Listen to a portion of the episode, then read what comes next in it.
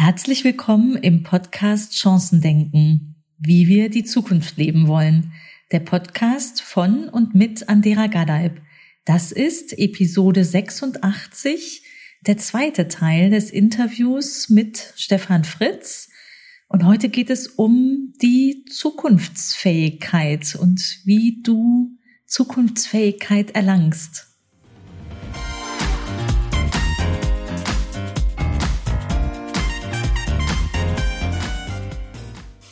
Da gibt's vielleicht auch gar kein besser und schlechter. Ne? Also ich habe jetzt gerade überlegt, als du von der Vergleichbarkeit gesprochen hast, ne, stelle ich mir die Frage, es ist ja nicht unbedingt besser und schlechter, wenn der eine sagt, ich möchte Gutes tun und Bildungsprojekte in einem gewissen Maß unterstützen, hat eine Patenschule irgendwo auf der Welt und sagt, ich sehe zu, dass die Kinder alle Schulbücher haben oder sicher zur Schule kommen versus Umweltschutzthemen. Also diese SDGs stehen ja alle nebeneinander, obwohl sie so unterschiedlich sind, weil sie alle gebraucht werden. Ja. Und ich habe mich jetzt gerade so ein bisschen an diesem Begriff der Vergleichbarkeit dann auch gestoßen, habe ich so richtig gemerkt, weil ich dachte, ich will das gar nicht unbedingt vergleichen in dem Sinne, sondern es ist ja wichtig, dass man, dass, dass alle losrennen, möglichst viele losrennen.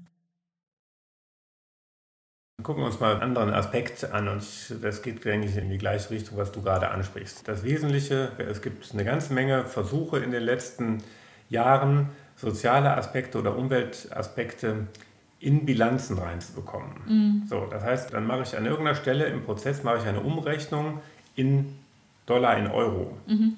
So, und das sehen wir schon bei dem Thema CO2-Zertifikate. Könnte man dann nochmal einen Podcast drüber machen, also deswegen gar nicht jetzt einsteigen. Aber vollkommen klar, wenn ich das tue, dann wird damit Missbrauch mhm. betrieben. So, und was ist die Grundidee bei dem Impact Investing und Impact Unternehmertum, dass ich die Dinge ja nebeneinander kommuniziere und die War eine Chance für dich dabei? Was kannst du für eine gute Zukunft tun? Dann leg los, mach einfach mal.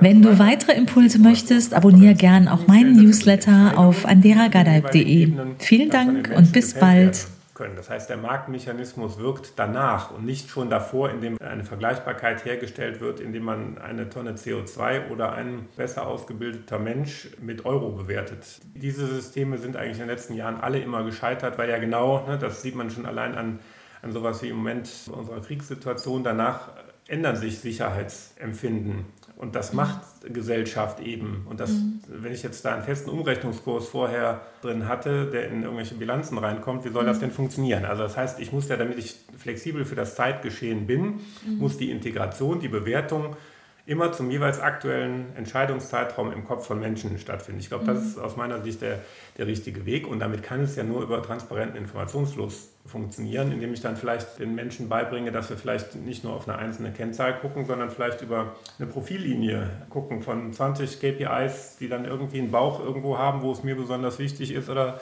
mhm. oder was auch immer. Ich glaube, das ist unterm Strich viel mehr wert, als sich an der Stelle dann zu sklavisch an einzelnen Zahlen mhm. aufzuhalten.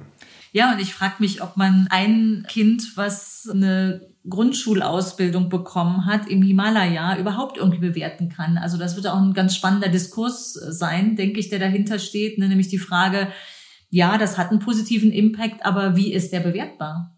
Ich glaube, da wäre es meine Überzeugung, dass wir eben genau dahin kommen, wenn sich immer mehr Menschen mit den Zielen auseinandersetzen, mit den SDGs auseinanderzählen, dass dann eigentlich pro SDG-Klasse schon irgendwie sich die ein oder anderen KPIs entwickeln mhm. werden. Aber dafür müssen wir, ich glaube, damit ist das so ein wichtiger Schritt zu sagen, wir einigen uns erstmal auf die SDGs, weil das war ja das, mhm. die, sag ich mal, die letzten zehn Jahre, die, die von der Purpose-Diskussion geprägt waren in Unternehmen, von Unternehmern also ich, ich, glaube, Menschen laufen einer ganzen Menge von sinnstiftenden Dingen hinterher. Das kann eben aber auch ein crazy Nerd-Unternehmer sein, dem dann alle hinterherlaufen, die Personenkult-Sachen, also auch gar nicht schlecht machen, aber die bringen unseren Planeten wahrscheinlich eher weniger ja, äh, voran. Und ich mhm. glaube, dass da vielleicht dann auch eine neue Nüchternheit mal irgendwie einkehren wird, wenn wir genau einfach sagen, wir einigen uns auf die 17 SDGs und diskutieren nicht nochmal die nächsten zehn Jahre rum, ob da vielleicht noch ein Ziel fehlt oder eins zu wenig ist.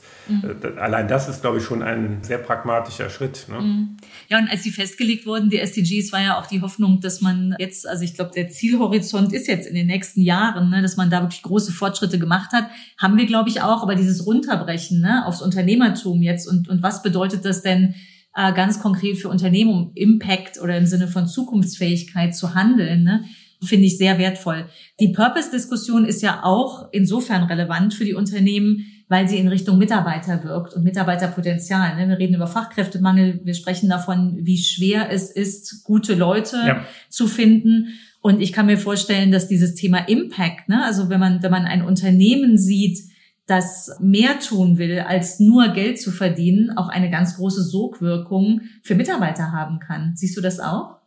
Sehe ich auch, ja. Also das war ja eben die Konsistenz der Kommunikation. Mitarbeiter, mm. Markt und Investoren. Mm. Ich glaube, das wäre jetzt erstmal meine Hoffnung und meine, meine Logik mit konsistenteren KPIs kriege ich da auch eine gesamtkonsistentere Kommunikation mm. über die mhm. drei Bereiche hin. Weil allein das könnte für Unternehmen ein Anreiz sein, noch mehr in die Richtung zu denken, wenn man dadurch ein attraktiverer Arbeitgeber wird. Ne? Ich glaube, jeder, also ja. der Run um die besten Arbeitskräfte läuft schon seit einigen Jahren und wird eher schärfer als lockerer. Da sehe ich das auch als großes Potenzial. Ne? Also wirklich die spannenden Potenziale der Zukunft für sich zu gewinnen. Genau, und ich glaube, auch da wird ja an der Stelle, heute sind wir, glaube ich, so gepolt, dass an zig äh, Dingen. Ne? Wir merken es gerade bei unseren Kindern in der Diskussion, was will man mal werden, ja, dass, da, dass, da, dass das vor allen Dingen ja statische Ziele und Vorstellungen sind und mhm. überhaupt nicht, was ist dein nächster Schritt. Mhm. Und dann tut sich vielleicht ein neuer Baum von Möglichkeiten auf, der danach ist, aber jeder Schritt auf ein Ziel zu eröffnet neue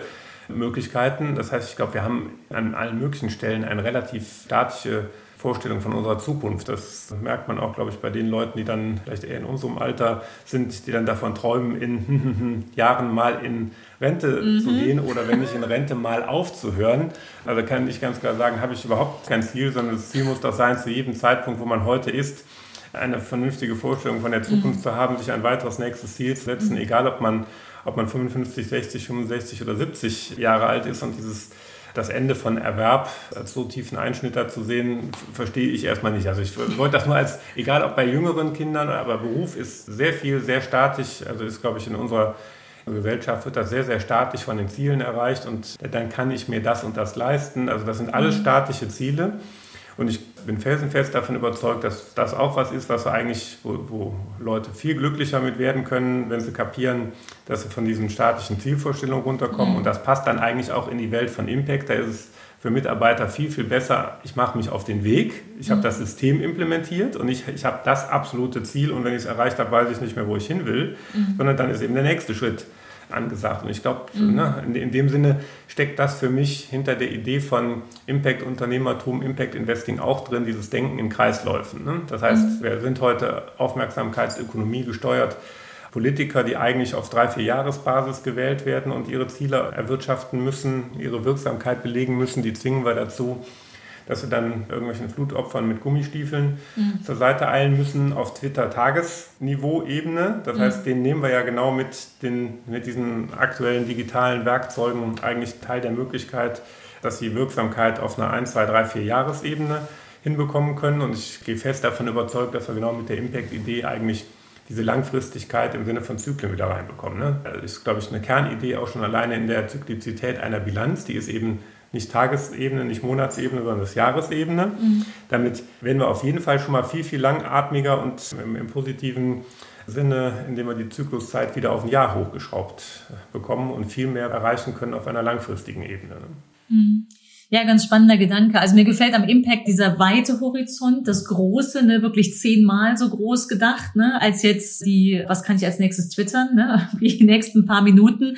Und die Kunst wird darin liegen, einerseits die Vision zu haben, sowohl auf Unternehmer, Mitarbeiterperspektive, aber auch die eigenen Kinder, sehe ich ganz genauso, ne, also den eigenen Impact für sich zu sehen und sich dann aber auch auf den Weg zu machen. Ne? Und äh, da darf ja auch mal ein Twitter-Tweet oder ein, ein Insta-Post bei rumkommen, aber das darf nicht Mittel zum Zweck sein. Also das nicht darum darf es gehen, ne? sondern es geht darum, wirklich sich auf die Reise zu machen und Fortschritte, ne, die eigenen, ob das Zyklen sind äh, oder einfach einfach Zwischenschritte, Meilensteine, die man erreicht. Aber ich glaube auch, da ist eine deutliche Dynamisierung. Ich glaube, das Statische kommt noch aus der aus der Historie, wie wir ausgebildet wurden. Ne? Es war mhm. sehr statisch. Ne? Auch ja. Ausbildung ist, also das, ich wundere mich immer noch, warum das selbst heute im Jahr 2022 sich noch so statisch hergibt. Aber das ist genug Futter für eine ganze weitere Folge. Da gibt es wahrscheinlich auch spannende andere Menschen, die du noch interviewen. Da fällt uns eine kannst. Menge zu, ja, nicht nur aus eigener Erfahrung, ne? Ja, da, da fällt uns eine Menge zu ein. Zum Abschluss, Stefan, ich überlege schon die ganze Zeit, ich denke immer gerne in aus der Komfortzone rausgehen, also um wirklich was was Großes zu bewegen und das ist sehr groß, ne, die Idee, die du hier aufreißt, das Impact Investing, was wirklich auf verschiedenen Ebenen, also bis hin zum zum Einzelunternehmer oder auch zur einzelnen Person, die in ein Unternehmen investiert und genau schaut, worein sie investiert, geht. Wenn ich überlege, wie ich es bisher gemacht habe, ne? also vielleicht statisch, vielleicht auch schon ein bisschen dynamisch. Auf jeden Fall ist jeder von uns in seiner eigenen Komfortzone. Ne? Und äh, mal abgesehen von der Pandemie und äh, Kriegszeiten, die uns jetzt alle da rausschießen, wenn wir mal den, den Fokus auf das richten, wie wir uns heute vielleicht als Verbraucher unterhalten. Manche sind Unternehmer von meinen Zuhörern, das weiß ich, einige sogar. Wir alle sind Verbraucher. Nehmen wir es mal auf die, auf die breite Ebene der Verbraucher was müsste ich denn tun, um aus meiner Komfortzone rauszugehen, um den richtigen Schritt in Richtung Impact Investing zu tun? Mal jetzt als, als Verbraucher, als Konsumenten oder Investorenperspektive mit einer Aktie. also ich glaube, an, an jeder, in all den Rollen kann und sollte jeder von sich doch anfangen, nochmal Marotten und Gewohnheiten in irgendeiner Form zu überdenken. So, mhm. Das heißt, die eine Logik fängt ja vielleicht beim Einkaufen an der Trend ist jetzt schon lange da, irgendwelche Bio-Sachen, da hat jeder vielleicht schon eine Positionierung und sich die Frage gestellt, kann es was preiswerter sein und ist es mir egal oder gehe ich doch in irgendeiner Form auf, auf das Thema Bio ein? So, oder in dem, im Bereich bei Smartphones, bei, äh, bei Filmen, bei, kein, bei keine Ahnung, bei jeder Form von Konsum, bei Versicherungen, mhm. überall kann ich eigentlich fragen, bin ich auf dem richtigen Weg, mich damit auseinandersetzen, ein bisschen tiefer reinkommen und mal rejustieren, ob ich in den Spiegel gucken kann. Um, ne? Und ich glaube, da kommen wir vielleicht noch bei einem ganz wichtigen Thema vorbei.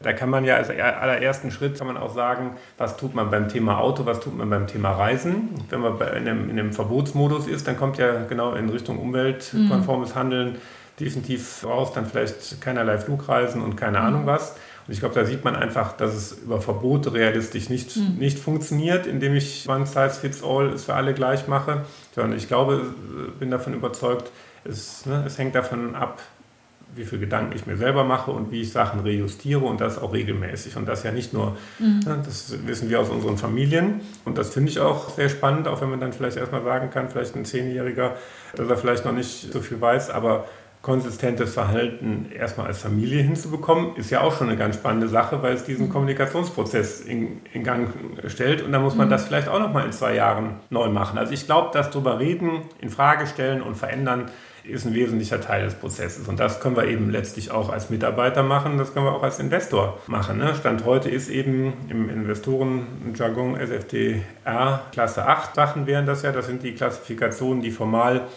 im Impact lastig sind. Wenn man da diese Büchse aufmacht, dann sieht man, dass da noch eine ganze Menge, dass man da schon Sachen in, in, in Frage stellen kann. Aber ich, ich glaube, es sind dann einfach erste Schritte, wenn man anfängt, sich damit zu beschäftigen, nach Informationen sucht, nach Klassifikationsmethoden sucht und versucht, seine Entscheidung daran zu fällen. Die sind ja alle nicht für die Ewigkeit, sondern die kann man ja eben auch genau in einem Jahr, in zwei Jahren auch wieder revidieren.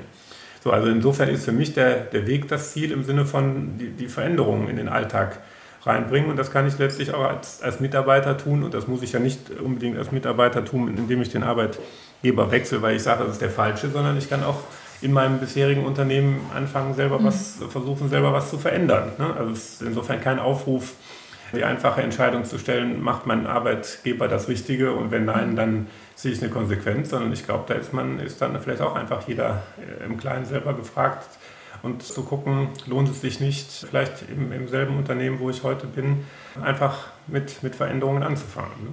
Was, glaube ich, in Zukunft auch noch mehr gefragt sein wird, glaube ich, das eigene Engagement. Ne? Ja, sehr schön. Also aus der Komfortzone rausgehen, indem ich äh, Routinen verändere. Ne? Also eine Routine ist immer äh, neue Routinen mehr aneigne. Und unbequem könnte es ja auch sein, mich wirklich damit auseinanderzusetzen, wofür ich mich entscheide. Ne? Weil manches Mal ist eben doch spontane Entscheidung getroffen, ohne genau zu wissen, was dahinter steht. Ne? Finde ja. ich einen äh, sehr coolen Hinweis. Vielen Dank dafür, Stefan. Zum Abschluss, wer jetzt mehr von dir lesen will, über dich erfahren möchte, mit dir in Kontakt treten möchte, wie findet man dich? Auf LinkedIn, mhm. Stefan Fritz, auch wenn es davon über 40 gibt. Oh äh, nein, was macht dich, äh, was kennzeichnet also, dich? du bist mit mir in Kontakt, das ist Schweiz. Bei dir ist es einfach, genau. habe einen Blog, stefanfritz.de. Mhm. Da findet mich, kann man mich drüber finden. Und wenn man nach dem Namen googelt, landet man da auch mit einer, mit einer hohen Wahrscheinlichkeit setze ich mich genau mit dem Thema auseinander. Was kann man in kleinen Schritten auf all den Ebenen tun an dieser Schnittkante Unternehmertum, ähm, Mitarbeitertum, digitale Welt? Also wer da, wer da mhm. Lust hat, gerne auch eintragen in den, in den Newsletter. LinkedIn äh, wird regel, werden regelmäßig Sachen veröffentlicht. Also würde, würde mich auf jeden Fall freuen, wenn ihr mich da findet, ja. Sehr empfehlenswert, kann ich nur sagen. Also was du da so alles schreibst, ich frage ja immer, ne, wann machst du das? Kann ich nur jedem empfehlen. Vielen lieben Dank für das Gespräch, Stefan. Es war eine große Freude. Hat sehr viel Spaß gemacht, Andrea. Vielen Dank. Bis bald. War eine Chance für dich dabei? Was kannst du für eine gute Zukunft tun? Dann leg los. Mach einfach mal. Wenn du weitere Impulse möchtest, abonniere gern auch meinen Newsletter auf anderagadaib.de. Vielen Dank und bis bald.